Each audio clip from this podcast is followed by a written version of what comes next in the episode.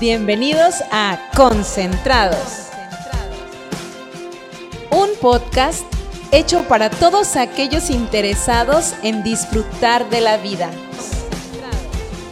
Aquí creemos que el bienestar físico, mental y espiritual son indispensables para sentirse pleno.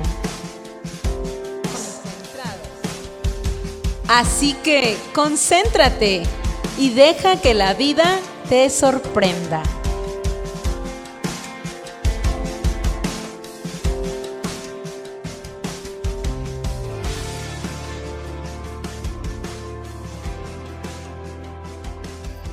Bienvenidos a una emisión más de Concentrados. En esta tarde estamos muy contentos de encontrarnos aquí, de poder platicar una vez más con, con ustedes y que puedan escucharnos tratando también un nuevo tema para el cual tenemos con nosotros a primeramente un amigo, pero él es teólogo, es psicólogo y qué su psicólogo social y qué más es Uriel Vázquez Peralta. ¿Qué tal, Lore? Gracias por esta invitación. Eh, bueno, pues mi identidad es, eh, soy pastor, ¿no? Soy pastor, soy esposo, soy miembro de una comunidad aquí en Tuxtla, una comunidad muy especial, la comunidad adventista. Y bueno, pues estoy en este círculo donde eh, la parte social, las personas son el centro de, de mi foco, de mi observación. Pues bienvenido, estamos contentos. Gracias por haber aceptado nuestra invitación para platicar con nosotros, para tener esta charla. Y pues lo hemos invitado para hablar de un tema que en el último año y medio ha cambiado y revolucionado nuestra historia, que es acerca de la pandemia por COVID. Pero fuera de lo que dicen las autoridades, fuera de las estadísticas, fuera de, lo que han dicho los medios de comunicación, cómo se ha vivido en la sociedad cómo lo hemos enfrentado nosotros como personas, como seres humanos, lo que hemos tenido que aprender, que desarrollar, lo que no sabíamos y que ahora ya sabemos, implementamos, etcétera, etcétera. Entonces, cómo ha sido el antes, el durante, el después, qué nos ha traído, qué se ha llevado y, y qué sigue. Entonces, ¿cómo nos toma? Por ejemplo, en mi caso, yo recuerdo que eran más o menos mediados de marzo y había salido con unos amigos a un campamento, a un lugar donde no había señal. Y pasamos tres días extraordinarios.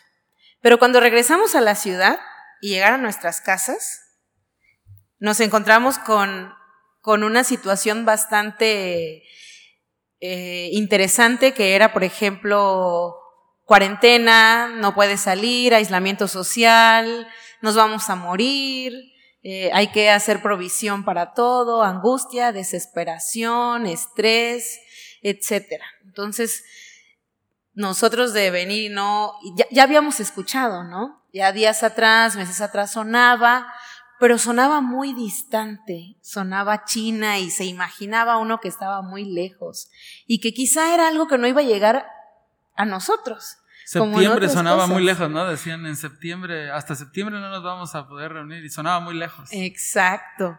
Entonces, de pronto es algo que ya llegó, es parte de tu, de tu día, te vas a tener que adaptar a lo que se está solicitando por parte de las autoridades.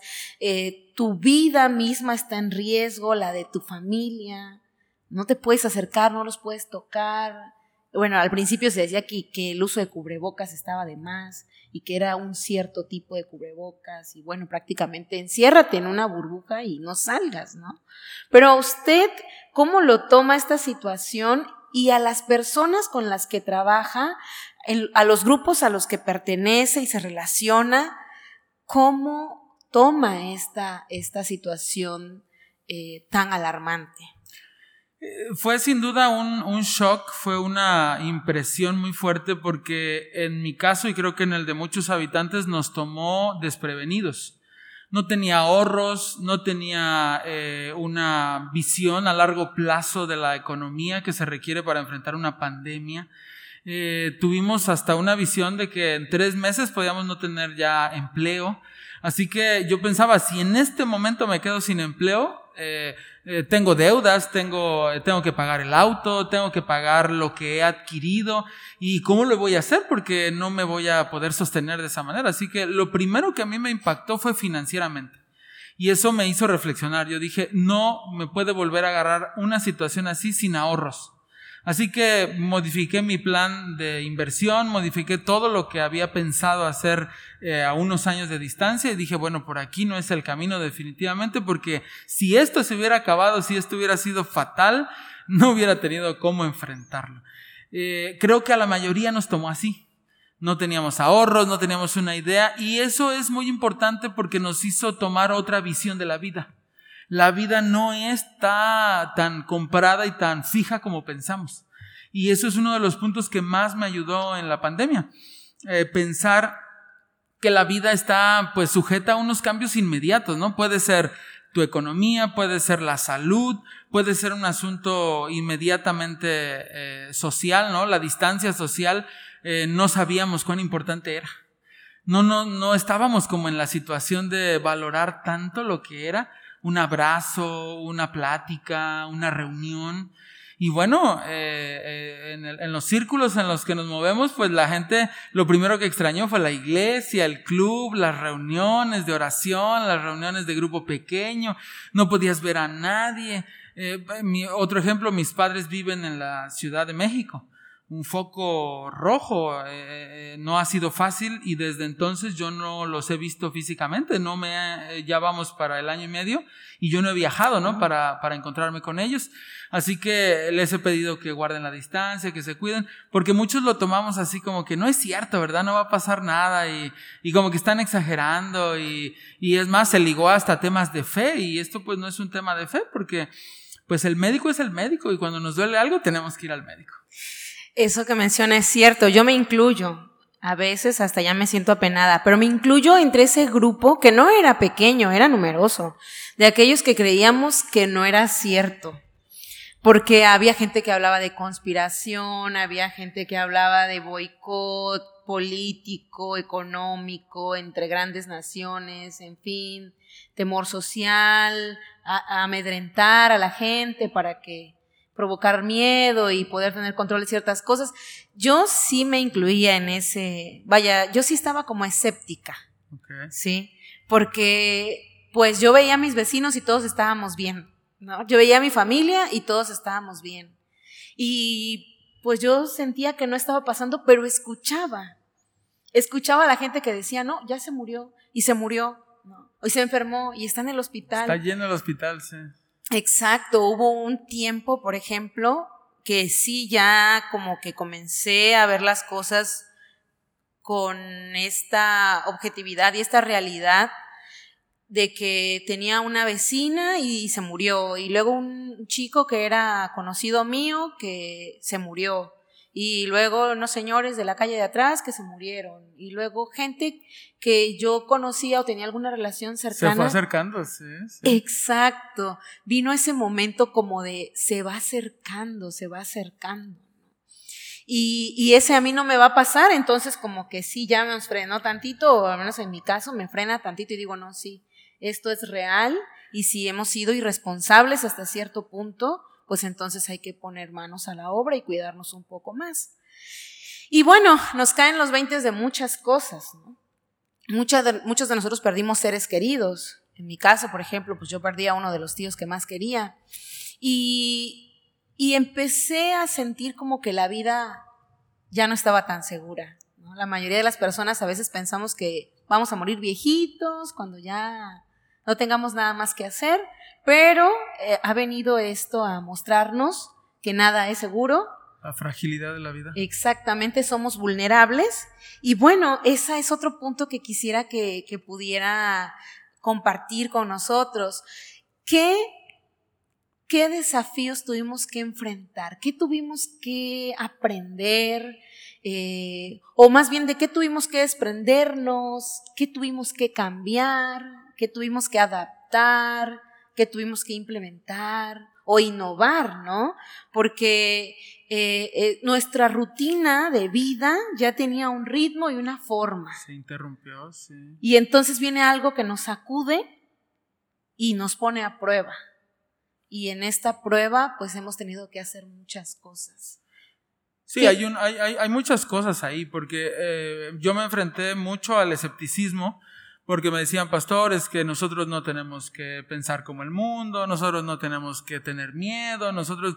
Yo decía, bueno, es que la Biblia habla de un tiempo de angustia, la Biblia habla de que habrá días difíciles, el cristianismo no es algo que esté exento de esta situación. Así que yo les decía, mira, para que cierren las petroleras, para que cierren las armadoras de autos, para que cierren industrias que pensábamos intocables hasta un punto, dijimos, bueno, esto está, está pasando algo. Pero todos buscábamos el paciente más cercano, ¿no? Decíamos, a ver, pero a mí nadie me ha, yo no he visto a nadie que esté sufriendo sí, a mí no me está pasando. Y además, cuando vimos la crueldad del asunto, porque empezaron a hablar de entubar a las personas, empezamos a hablar de que había hospitales que tenían el 100% de muertes de los que habían ingresado, cuando vimos que empezaron a cerrar escuelas, cuando se hacían compras de pánico. Yo recuerdo ir a, varias tiendas de la ciudad y todas ellas estaban abarrotadas, desde la más pequeña hasta la más grande estaban abarrotadas y la gente compraba el triple, el cuádruple de hasta los medicamentos. porque yo recuerdo que la escasez de medicamentos fue un problema. Se agotó cuando había, cuando había que tratar pacientes de la iglesia, estaba agotado y teníamos que movernos mucho para conseguir un, un solo medicamento. Así que por eso digo, nos tomó a todos por sorpresa, tomó por sorpresa a la industria farmacéutica, tomó por sorpresa a los que hacen los suministros de eh, gel antibacterial. Se agotó el gel antibacterial, se veía en las redes un galón de gel antibacterial en 500, en 600 pesos, en 1000 pesos. Tú decías, no, no puede ser, no, esta situación no puede ser.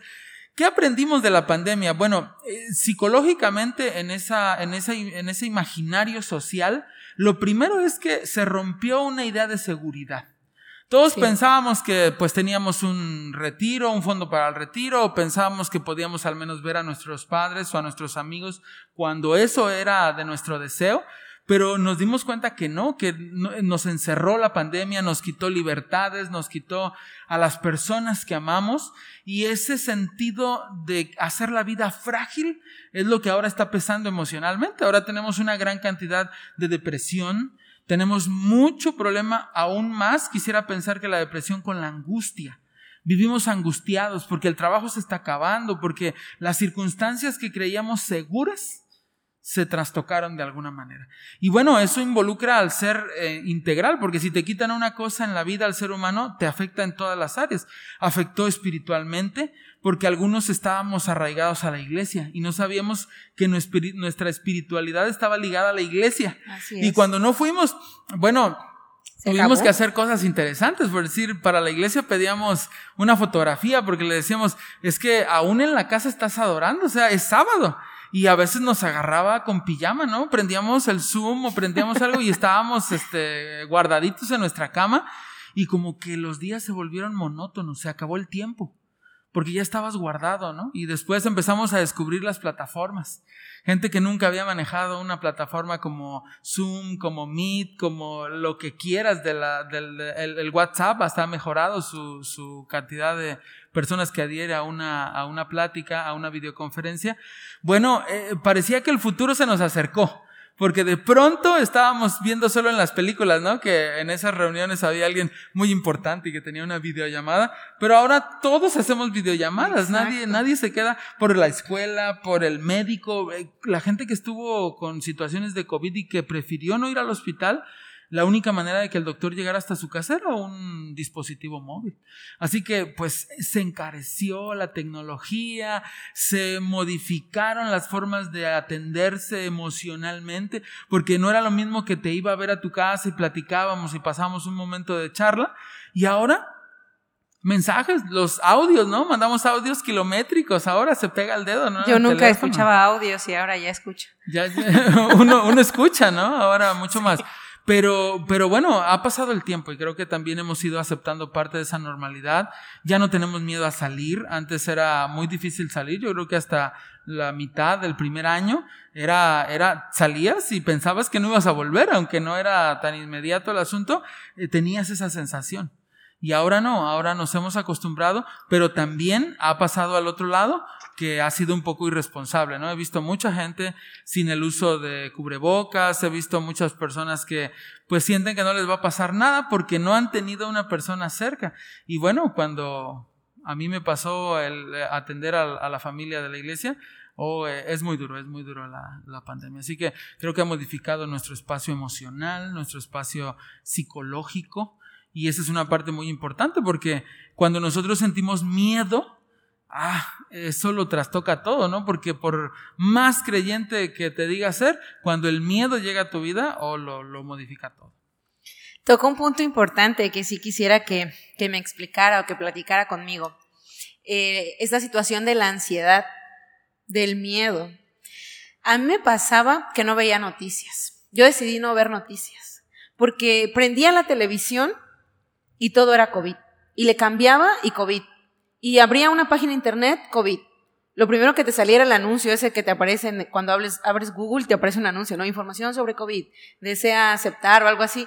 Y, y, y trataba de no ver, porque sí me pasaba que veían las noticias veía o leía algo y todo estaba girando en torno al tema y me sentía muy angustiada, me sentía muy ansiosa, yo sentía que los miembros de mi familia se ponían más nerviosos de lo que ya estaban, había alteraciones, porque esto ha sido quizá de las cosas que hemos tenido que aprender a conocer y a vivir, han sido estos cambios de ánimo.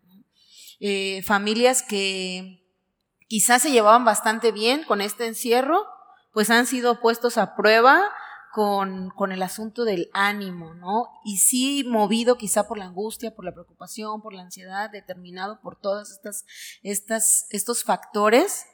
Aunque también ha pasado lo contrario, ¿no? Familias que quizá no pasaban mucho tiempo juntas, pues ahora pasamos tiempo, hemos aprendido a convivir, que ha sido de las cosas buenas que nos han dejado.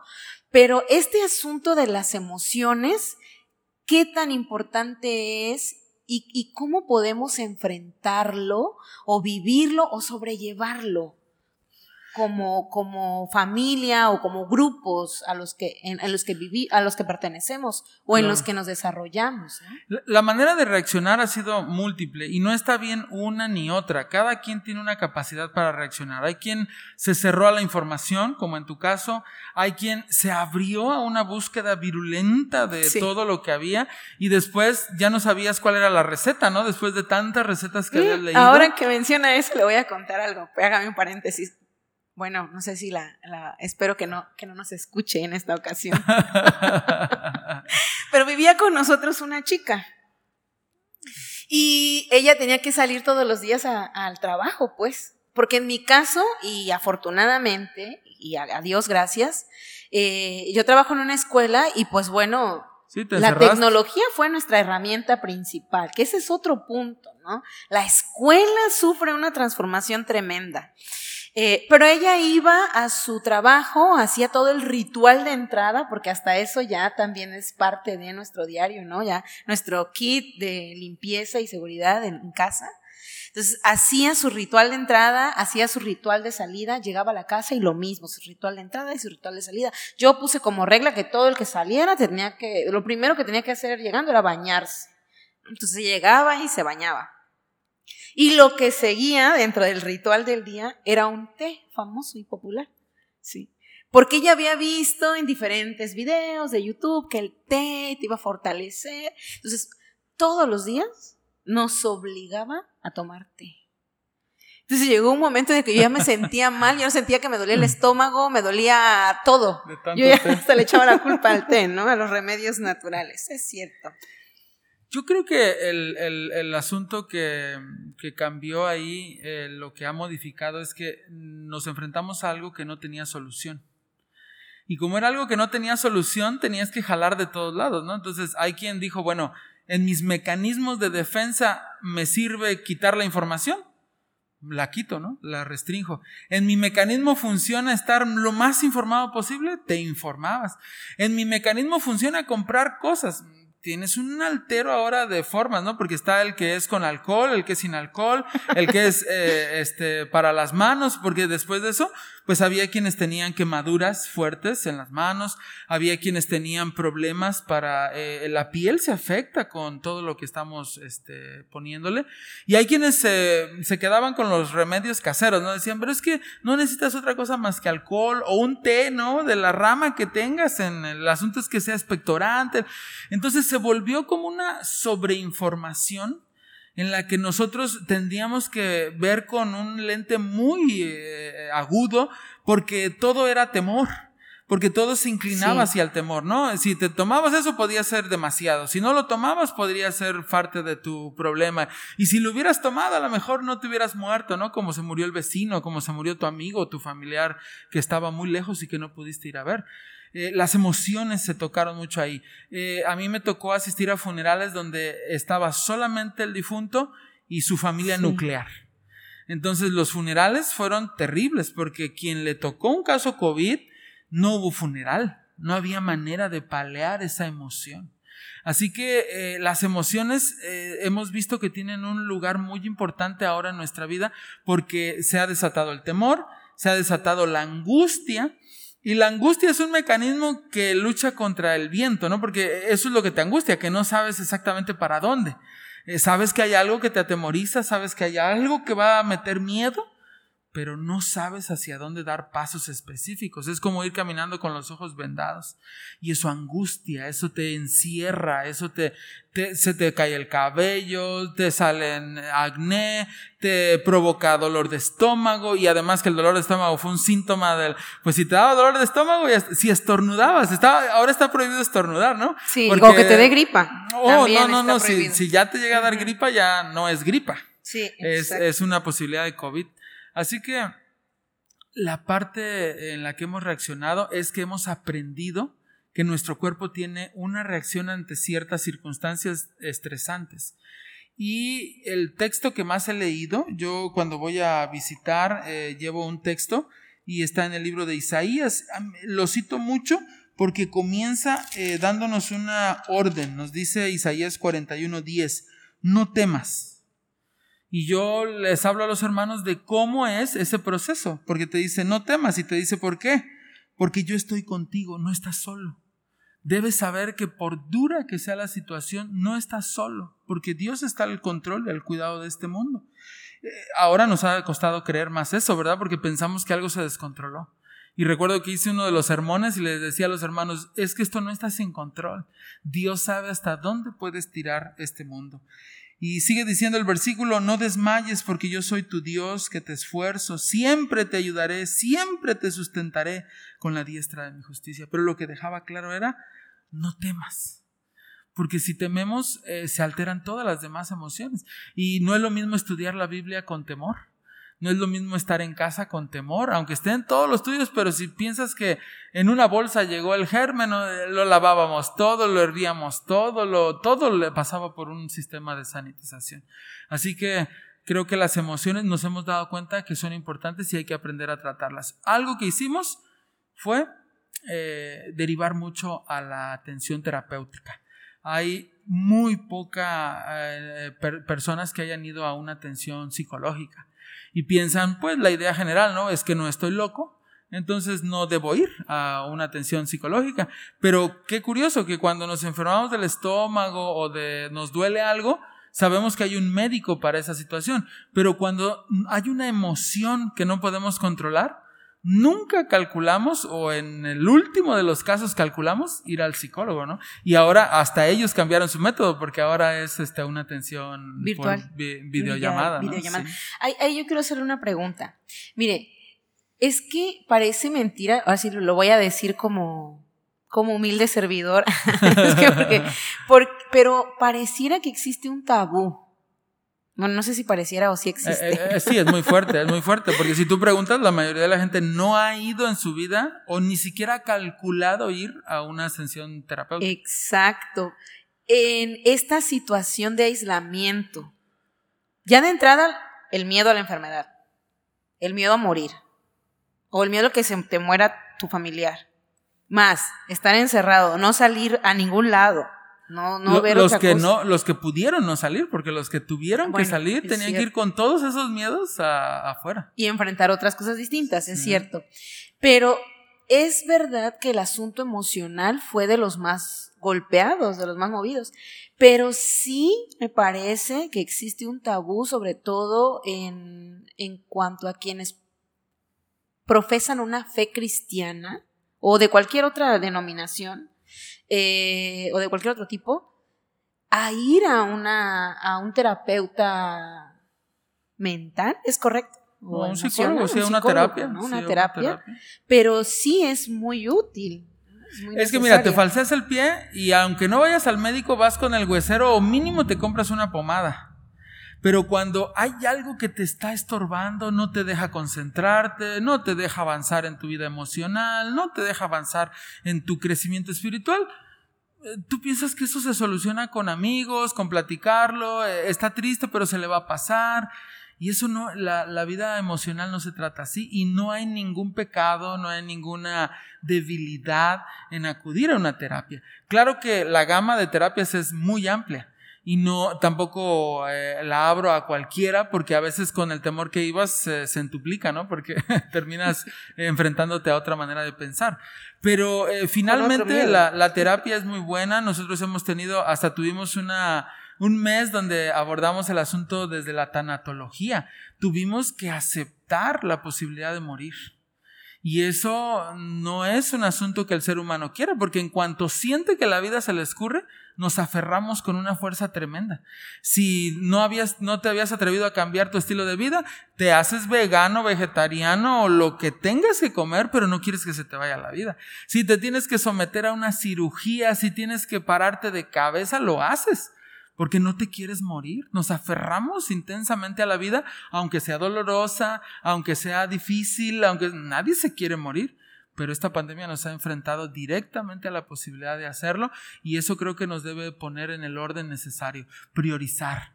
¿Qué debemos hacer? ¿Qué no debemos hacer? Porque si te contagias, hay personas que en tres días se murieron, en cuatro, en cinco, en diez, en quince.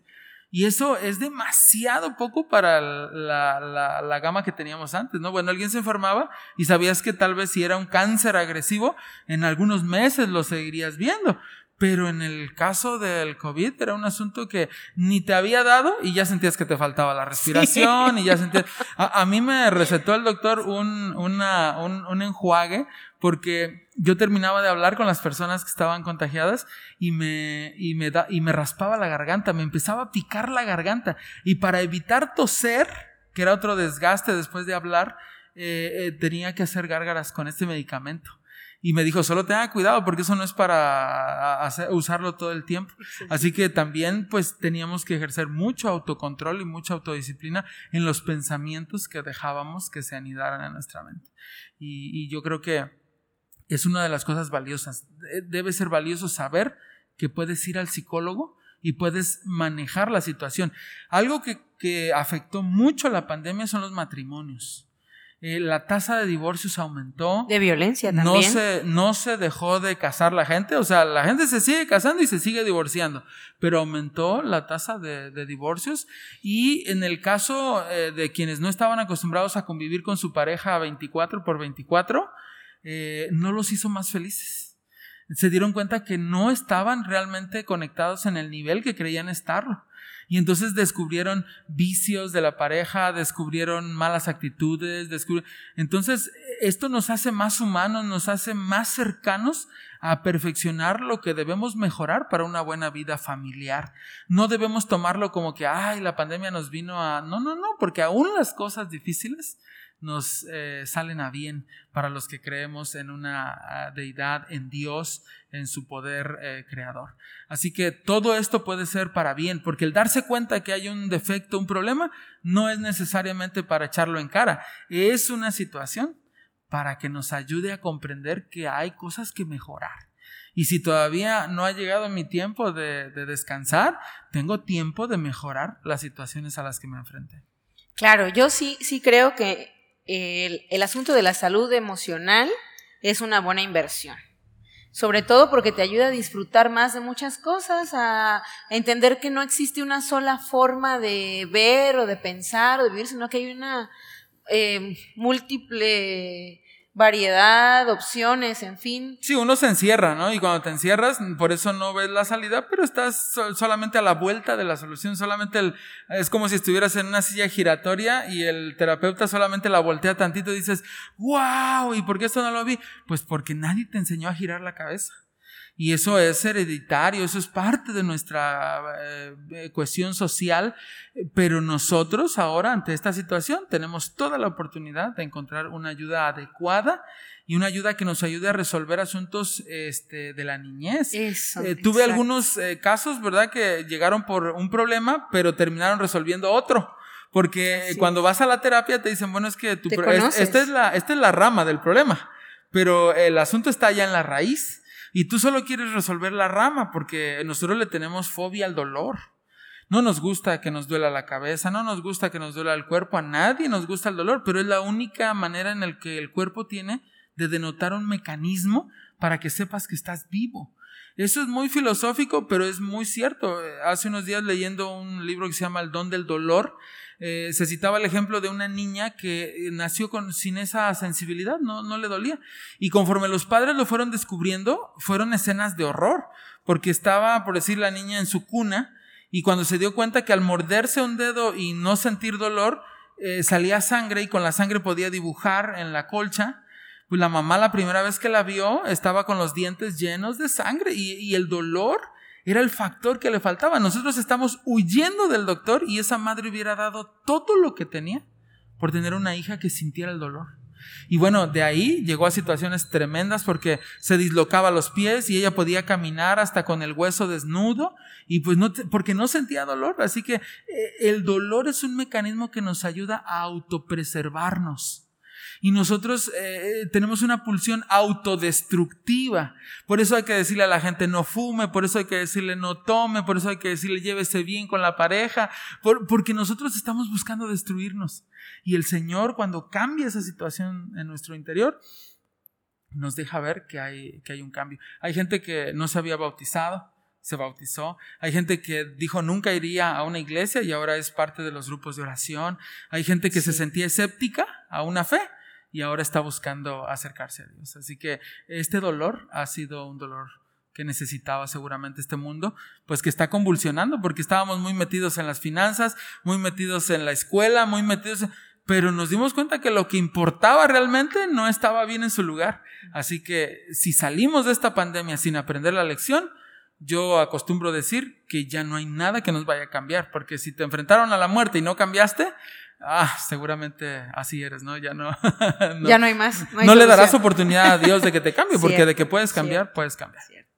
Sí, creo que conocerse a uno mismo y mejorar esas perspectivas nos ayuda también a mejorar nuestra relación con otros y bueno, también otros, otros sectores van mejorando si nosotros vemos de diferente forma las diferentes situaciones y lo que tenemos para enfrentarlas, ¿no?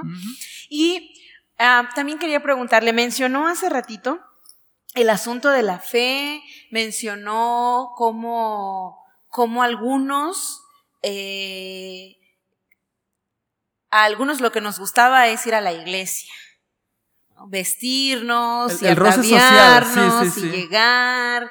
Y ahora que no se puede hacer, entonces como que nos medimos tantito, ¿no? O bueno, aquí sí vimos de qué estamos hechos.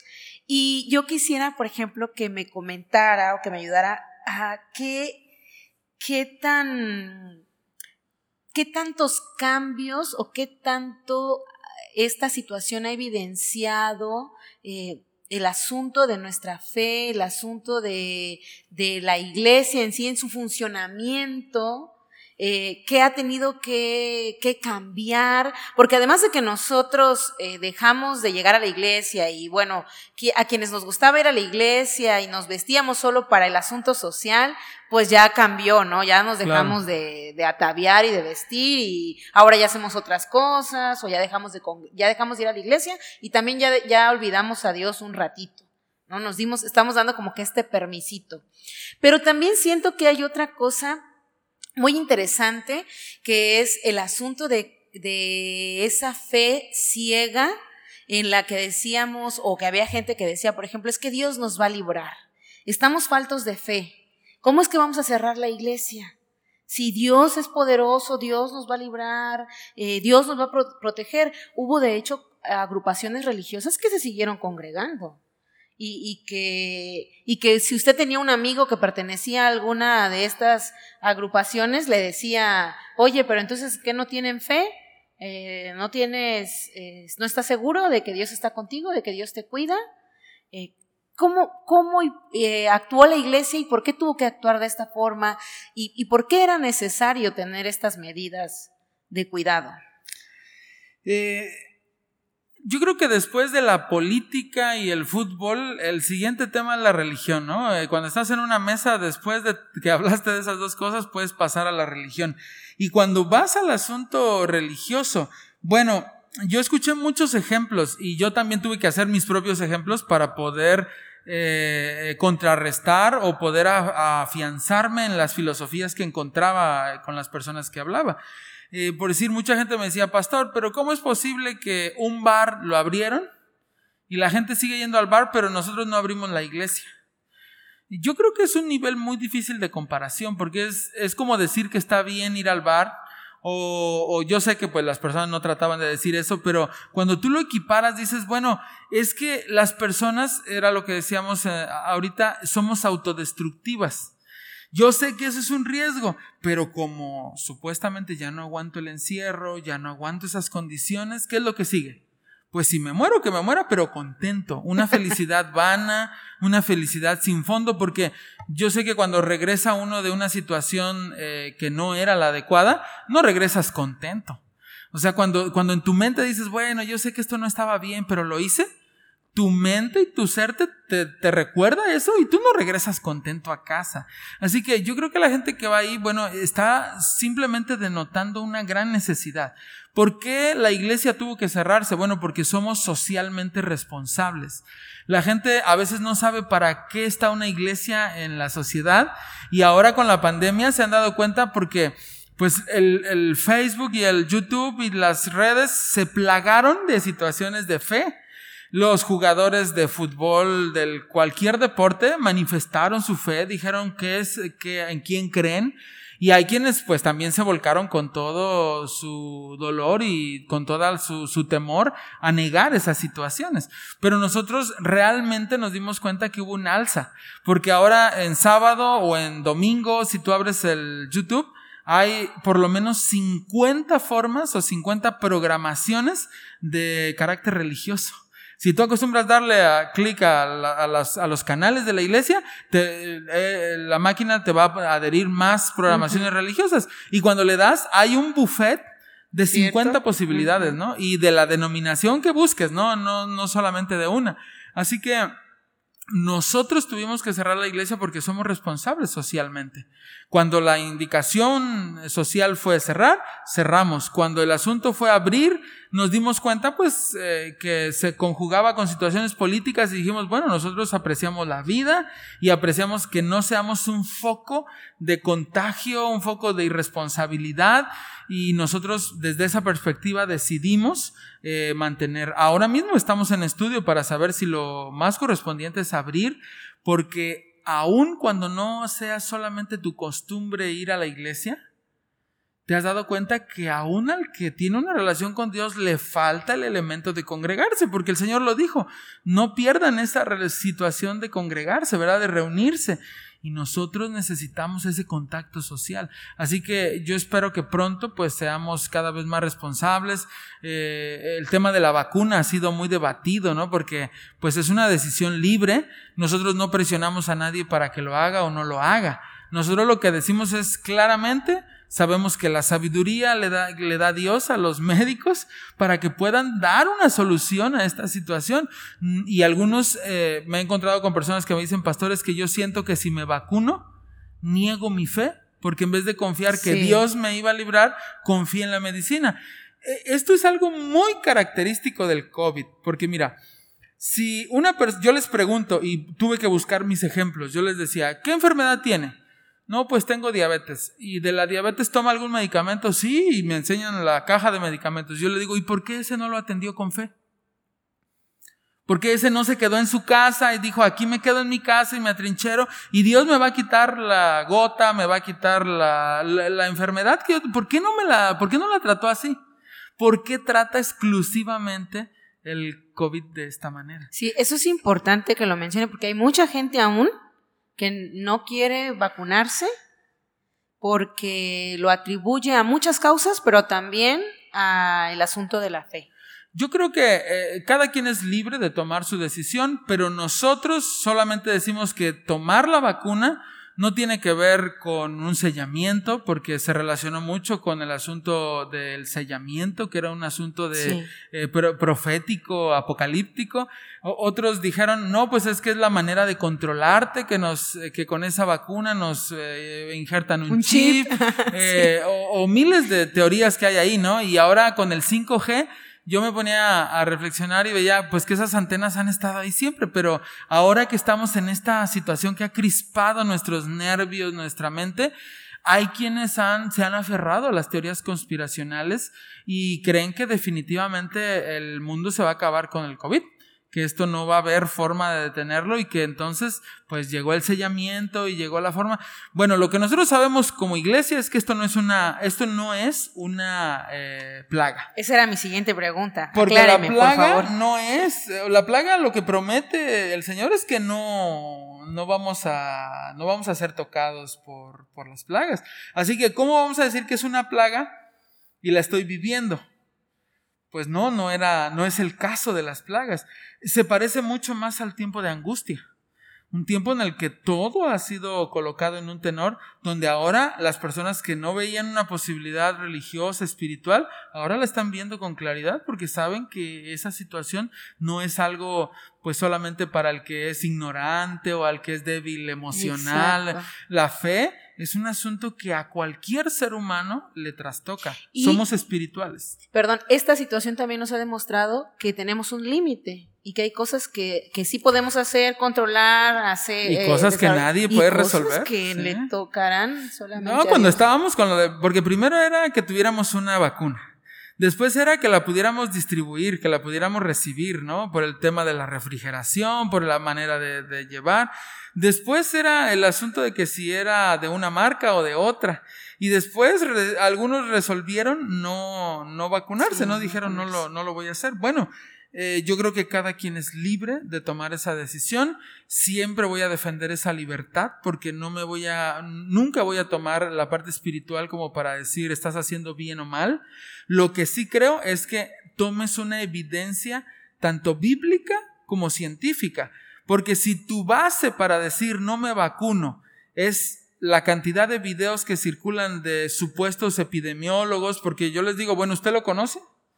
Sí sabe que efectivamente es epidemiólogo. Bueno, y en el caso de que lo fuera, ¿usted sabe cuál es su perspectiva? Yo creo que no podemos formar nuestro criterio de un video o de lo que dice la eh, gente. O de lo que dicen los vecinos, o de lo que dicen los amigos. Tenemos que formar un criterio de lo que tenemos. Por eso Dios nos dio la inteligencia, nos dio nuestro cerebro para poder eh, argumentar y ver que así son las cosas. Y bueno, eh, la iglesia no es un lugar para acogerse en una fe o en una presunción de fe para decir que no pasa nada. Así como hubo personas que dijeron no me vacuno, Hubo personas que decían es que eso no es cierto o a mí no me va a dar. Y cuando le dio, fíjense que cambió bastante su perspectiva porque dijo, bueno, es que sí es cierto y sí me puede dar. No soy Superman, no soy super cristiano, no soy...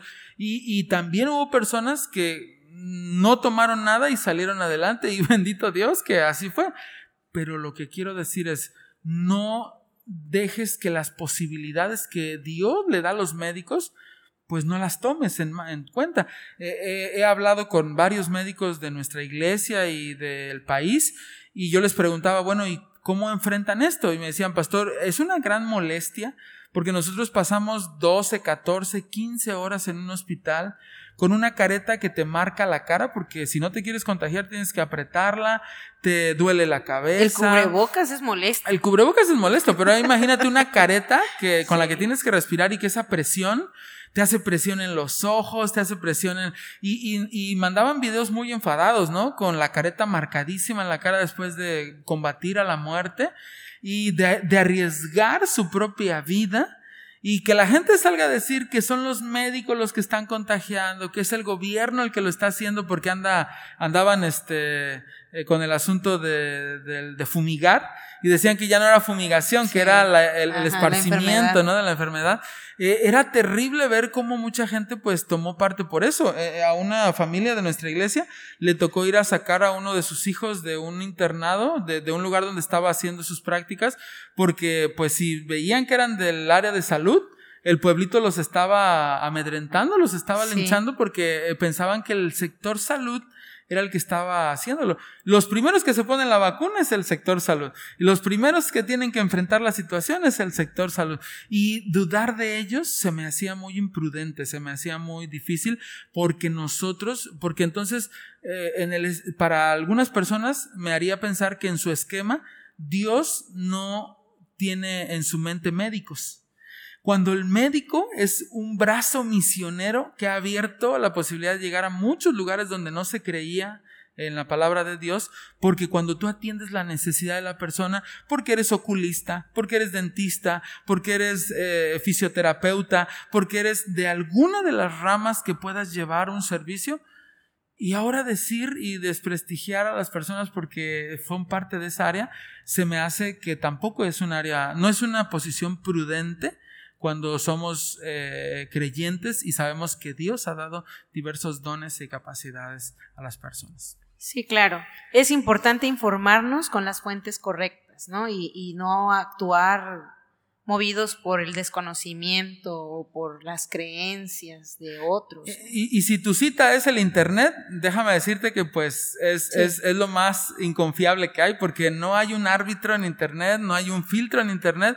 En Internet se sube lo bueno, lo malo, lo medio malo, lo medio de todo. Lo que sea. Y tú eres el filtro. Entonces, eh, si tú te, te dispones a hacer el filtro de toda la información, pues te vas a encontrar con que tienes limitaciones porque tienes eh, una manera de ver el mundo y tienes muchos lentes. Si pudiéramos ver eh, o, ejemplificar cómo son los filtros que tenemos, pues tienes una cultura, es un lente, tienes una, naciste en una generación, tienes otro lente, naciste en una denominación, tienes otro lente, tienes formas que evitan que tú puedas ver otras cosas. Así que no, no usemos una posición autosuficiente, totalitaria para decir yo tengo la verdad y mucho menos nos demos la libertad de andar haciendo recomendaciones, porque luego ya el que enfrentó la situación ya es médico, ¿no? Y ya anda diciendo qué tomar y qué no tomar.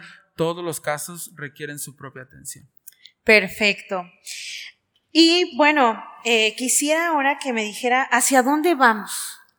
Eh, por ejemplo, como personas, ¿usted qué ve? O sea, hacia dónde vamos, qué, nos toca por hacer, qué será de lo que tenemos que continuar eh, promoviendo, haciendo, fomentando.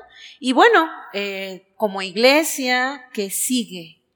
¿Qué es lo que, lo que viene eh, durante esta situación que no sabemos cuánto tiempo se va a mantener? Seguramente se va a quedar, ¿no? Eh, si nosotros salimos de la pandemia y estamos buscando volver a una normalidad anterior, no aprendimos nada, ¿no? De esta situación. No aprendimos a prever, no aprendimos a ver un futuro, no aprendimos a hacer cálculos sobre nuestro estilo de vida, porque ahora eh, hay gente que ha corrido maratones, ¿no? Dentro de su casa, hay gente que ha hecho eh, proezas que ahora quisieras tener la libertad de hacerlo, pero no pensó, bueno, no, hasta que yo salga lo voy a ir a hacer. No, dijo, aquí en esta situación, si no lo hice en tiempos de paz, lo voy a hacer en tiempos de guerra. ¿Qué viene para nosotros? Bueno, creo que tenemos que aprender de esta situación. Tenemos que hacer un análisis de quiénes éramos antes de la pandemia, quiénes fuimos en el proceso y qué vamos a hacer proyectándonos hacia el futuro. Porque si no nos proyectamos con un cambio serio de estilo de vida, eh, un cambio serio en cuanto al ejercicio, la alimentación, nuestra manera de encontrar un trabajo, de sostenernos, creo que realmente la pandemia solamente estábamos esperando el punto en que se acabara, en que se... Para regresar. para regresar a esa... Y es, y es muy natural pensar así porque nosotros nos acomodamos, somos muy comodinos, ¿no? Los seres humanos, ah, bueno, es que esto era lo que yo sabía hacer. Y como yo sabía que A, B y C me daba D, Entonces yo no quiero otra cosa más que ensayar este ritmo. Pero ahora el Señor nos dio la forma de hacer muchos ritmos, porque el Internet ya lo teníamos, el Zoom ya lo teníamos, el YouTube ya lo teníamos, las plataformas ya las teníamos. No se inventaron prácticamente plataformas en este tiempo. Lo que vimos era cómo usarlas y qué dimensiones podían tomar. Así que como seres humanos viene una un, un cambio de vida rotundo, porque si te quedas en la antigua normalidad, pues entonces solamente este fue un bache y no trataste de aprender de la situación, solo trataste de la sobreviviste, la conviviste con ella, la llevaste, pero no te cambió la vida. Y mira, los que han sobrevivido de COVID, los que estuvieron entubados y salieron, todo aquel que ha tenido una situación límite de enfermedad, no solo de esta pandemia, ha aprendido que tiene una segunda oportunidad. ¿Y por qué llegar hasta ese punto y no entender que la oportunidad de todos está hoy? Exacto. Así, que e, eso creo que en un nivel muy personal. Y un nivel como iglesia, estamos haciendo planes, lo estoy comentando con algunos ancianos, lo estamos tratando de, madurar. Eh, no queremos volver a una iglesia encerrada. Nos dimos cuenta que estábamos encerrados porque solo estábamos aquí adentro, pero podemos hacer muchas cosas afuera.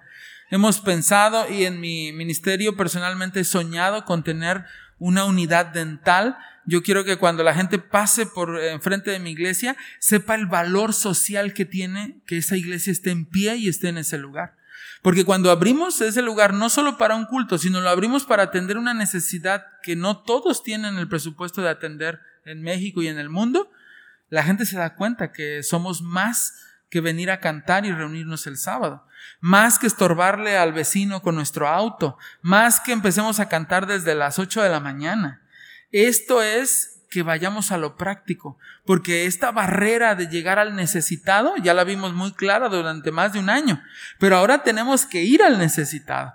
Entonces, si abrimos la clínica, eh, sería una bendición, tenemos muchos dentistas. Si abrimos un comedor que hemos eh, hablado ya más de una vez, un centro de influencia ahí cerca de uno de los hospitales, imagínate un lugar con regaderas, un lugar que dé alimentos, un lugar que tenga una, una mano amiga que te pueda llegar en ese momento de necesidad. Creo que estamos aprendiendo como iglesia. Dejar la teoría para ir a la práctica, dejar nuestra comodidad para enfrentar las necesidades de otro. Si no lo hacemos como iglesia, tampoco aprendimos la lección. Y creo que eh, eh, Iglesia Central tiene esa capacidad y muchas iglesias lo tienen.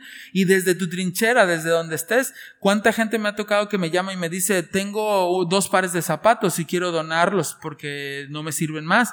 Eh, o los quiero comprar para dos estudiantes, o quiero que me diga de qué manera puedo servir, porque nuestro sentido ha cambiado, se ha activado algo en nuestra mente para decir, no puedo volver a estar en la condición en la que estuve.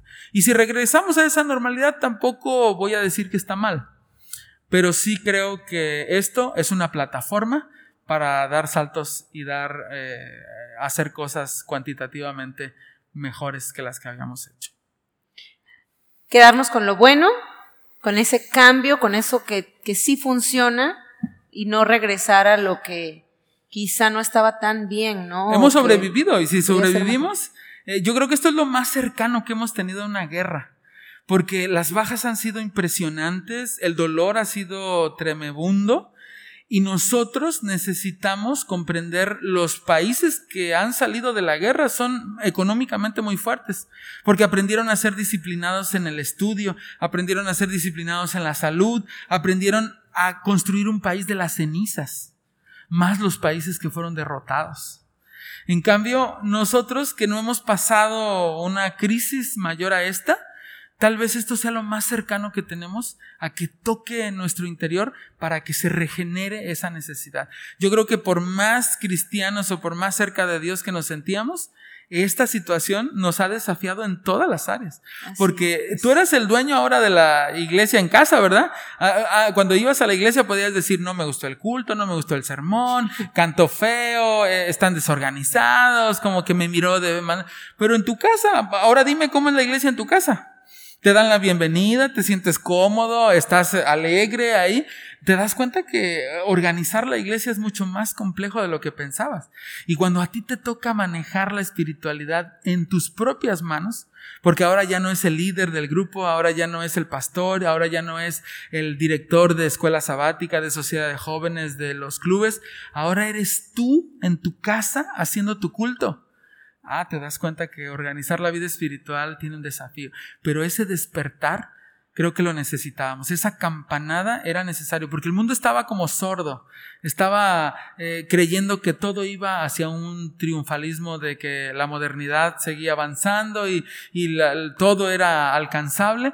Y nos dimos cuenta que tenemos serias limitaciones y que tenemos una solución que es Cristo Jesús, porque Él es el que te hace no sentir miedo, es el que te da la capacidad para resolver ese problema inaudito de tu vida, de tu niñez, de tu presente, de todo lo que representa tus emociones, y ese es un Dios poderoso, es un Dios infinito, porque hemos visto ejemplos tremendos, nos han platicado cosas tremendas los que han estado en condición de hospital ahora, y nos dicen, eh, pastor, llegaron ángeles a atendernos, hubo, eh, llegaron recursos que no sabíamos de dónde llegaron y, y nadie de nosotros, aunque tuviera no trabajo, se quedó sin recibir una bendición de Dios, porque a Él no se le pasa ni la caída de una hoja de un árbol, cuanto más la vida que tenemos y que Él nos ha dado. Así que apreciemos el don de la vida, aferrémonos a Él y si estamos batallando con alguna depresión, si estamos batallando con alguna ansiedad, la ansiedad ataca de muchas maneras. Empieza uno a comer de más, empieza uno a dormir de más, empieza uno a hablar de más, empieza uno a, sentirse sobregirado. Bueno, hay solución. Y la solución quizá al principio no la sientas al abrir tu Biblia, pero no dejes de hacerlo. Porque si bebes de esa agua, tarde o temprano vas a saciar tu sed. Pero si te apoyas en todos los recursos que Dios te dejó alrededor, no estás negando tu fe. Estás usando el intelecto que Dios te dotó y que Dios te dio para interactuar también. Porque no es un asunto donde tú te entregas y te dejas caer y que alguien haga de ti lo que quiere hacer. Es donde tú tienes el control de tu vida y ese control se lo cedes a Dios. Cuando lo encuentras le dices, Dios, dirige mi vida. Porque yo estrello el carro continuamente, porque yo llevo mi matrimonio y mi vida a otro punto donde no me gustaría estar y ahora tenemos la oportunidad de ver las cosas con otra dimensión, con otro lente, porque nos dimos cuenta que la vida es efímera, la vida es vanidad, la vida es polvo, la vida es vapor.